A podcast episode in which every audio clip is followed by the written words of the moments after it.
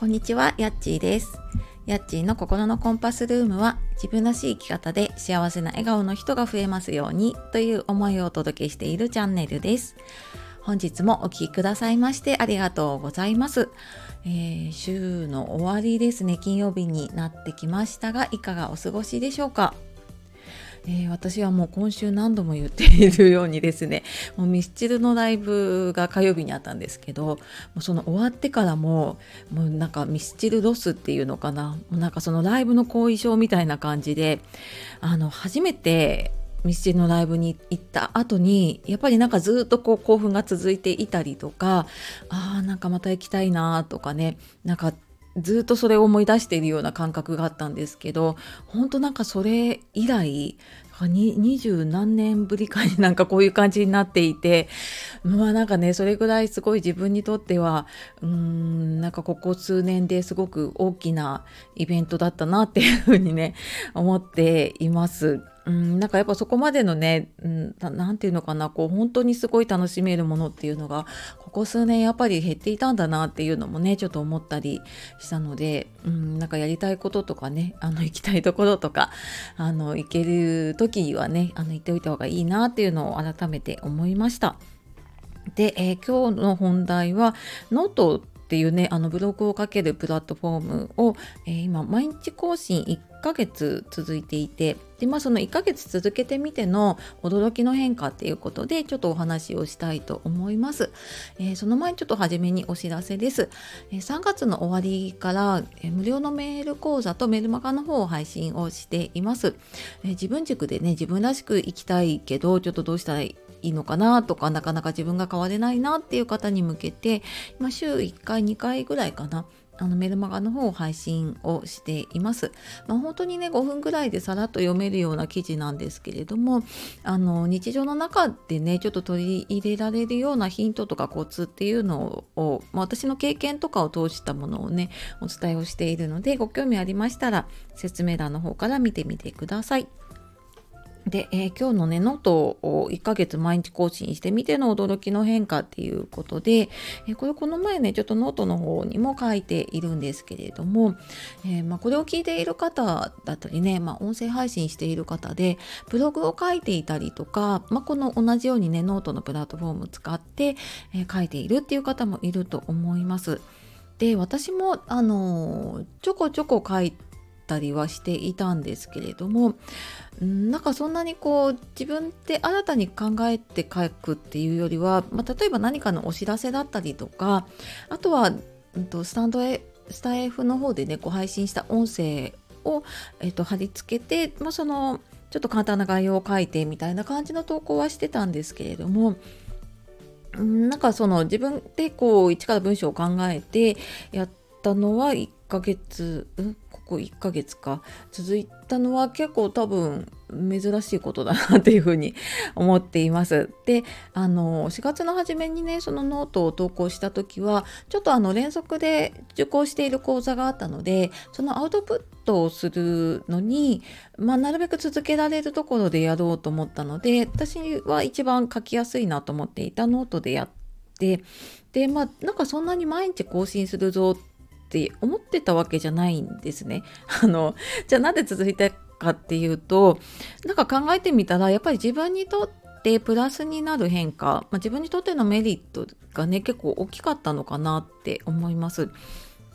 でじゃあこの1ヶ月間ね能登の更新をして、まあ、どんな変化があったのかっていうことで、まあ、簡単にね3つちょっとお話をしようかなと思います。で1つ目はインプットへの意識が変わったなっていうことです。でなんか今までは自分がちょっとあこれいいなって思った本を読んでみたりとかねあと人からこれいいよって言われた知識とか情報とかインプットをしていることが多かったなとちょっと振り返るとね思うんです。でなんかそれが今そのノートで、まあ、毎日更新というかねあの更新しようと思うとやっぱりそのアウトプット前提のインプットができるようになるのでなんかとにかく何かインプットしなきゃみたいな私はなんかルーティンのようにこう Voicy のねあの音声を聞いていたりとかするんですけれどもなんか自分に今の自分にとって必要なインプットの量と内容っていうのを結構意識するようになったなって思っています。でうんなんかやっぱり今までその SNS 見たりとか音声を聞いたりっていうことが多かったんですけれども、まあ、今どちらかというと,、えーと、ちょっと本を読んだりとかでその自分のアウトプットに必要なものとかあとはま自分のちょっと仕事に必要なものとかを読んだりとかあとは映画を見る時間もちょっとゴールデンウィークはね作ったりしていましたね。でなんか久しぶりにちょっとこのゴールデンウィークの時とかはね Amazon プライムで夜久しぶりに映画を何本か見たりしましたね。でなんか読書も私目で読むってなるとなかなかその落ち着いて本を読むっていう時間が取れなかったりするので Kindle 結構買うことが多くて Kindle の読み上げ機能をね iPhone で使ったりとかあとは Audible は今ちょっと9回お休みしてるんですけれども、まあ、以前にねその買った本の中からやっぱり繰り返し聞きたいなっていうものを聞いたりっていうのをながら時間に結構するようになったので、うん、なんかそのウォーキングしたりとかねちょっと家事のちょっとした時間とかでも読書ができるようになったなって思っています。で、えー、2つ目が日常の解像度が上がるっていうことで、まあ、その日常のね小さな出来事の中にネタを探すようになりました。でまあこれは音声スタイフやってる時もそうだったんですけれどもうんとなんかその時よりもさらに結構メモしたものとかねそういうのを深掘りするようになったなって思います。であ楽しかったなとかあなんとなくモヤモヤするなっていうこともなんでそういうふうに感じてるんだろうなっていうのを考えてみると結構自分の中にある記憶だったりとか感情がね呼び起こされることってあるんですよね。でそのやっぱネタにしようと思うと脳はね無意識にそのネタを探そうと そういう情報を集めようとするのでなんか何気ない日常の一コマが結構いいネタになっているなっていうふうに思うようになりました。で、えー、3つ目が考えを言語化できるようになるっていうことで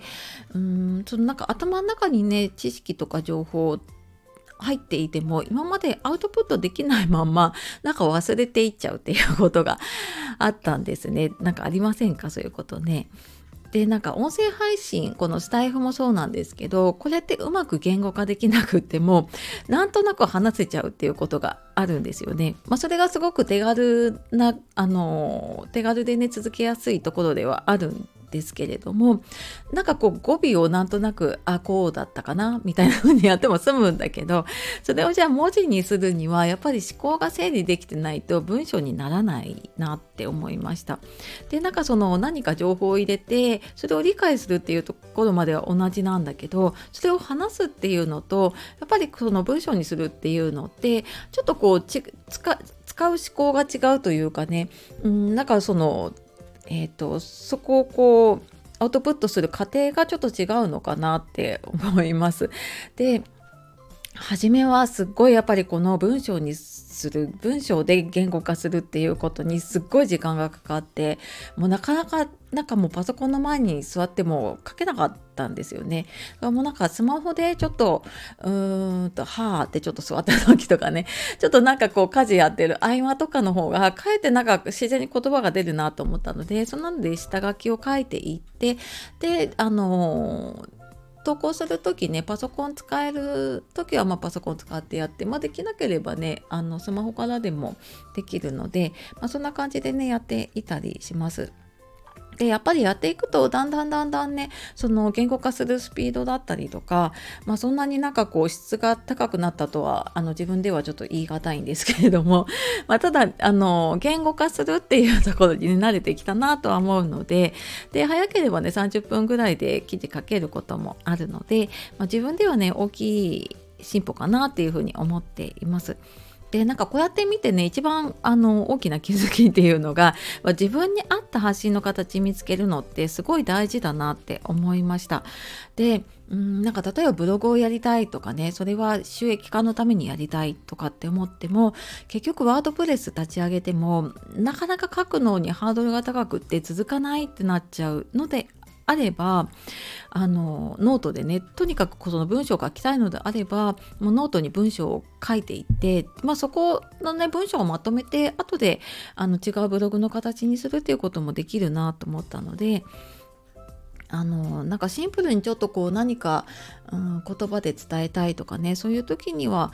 なんかそのノートを使うっていうのも一つなのかなとも今感じています。で、まあ、これもね多分なんかその時々で自分に合うものって変わっていくと思うので、まあ、その時はその時でねまた、うん、やっぱり音声の方がいいやと思えば 音声の方に力を入れるかもしれないし、うん、ただなんかその時その時のね自分のライフスタイルだったりとか発信したいものにね合わせてやっていけるとなんか自分らしくというか自分のペースでね続けていけるんじゃないかなって思ったのでなんか何が何でもこれやらなきゃっていうことはなくねあの変えていくっていうのも、うん、別になんか悪くないなっていうふうに思いました。っていうことで、えー、ノート毎日更新1ヶ月続けての変化っていうことでちょっと長くなってしまいましたがねお話ししてきました、